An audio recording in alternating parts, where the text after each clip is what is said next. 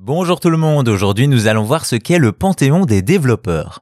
Vous le savez, on a déjà le Hall of Fame mondial des jeux vidéo, un panthéon du Strong Museum à Manhattan dans lequel on retrouve des jeux de légende. Eh bien le Hall of Fame des développeurs vise lui à récompenser les créateurs. À l'initiative, on retrouve l'AIAS que l'on peut traduire en Académie des arts et sciences interactifs et dont la mission est de promouvoir et rassembler les créateurs de jeux vidéo. Ils organisent d'ailleurs chaque année les DICE Awards, sorte d'Oscar du jeu vidéo, et le Hall of Fame en est une catégorie spéciale. Elle vise à récompenser les développeurs légendaires en suivant certains critères comme l'invention ou l'innovation d'un genre, l'influence des créations sur les autres productions et évidemment l'impact culturel sur la société et le succès des titres. Le premier lauréat en 98 n'est autre que Shigeru Miyamoto, le papa de Mario, Zelda et figure emblématique de Nintendo. Il a vite été rejoint par d'autres les années suivantes, à savoir Sid Meier pour Civilization, Hironobu Sakaguchi, créateur de Final Fantasy, mais aussi un pionnier du FPS, John Carmack, à qui l'on doit Doom et Wolfenstein. Ont suivi Will Wright, créateur de SimCity et des Sims, et Yu Suzuki, qui a fait les beaux jours de Sega, avec notamment Virtua Fighter et Shenmue. Dans le genre créateur singulier, on retrouve Peter Molineux, alors que plus récemment, c'est Hideo Kojima qui a été sacré.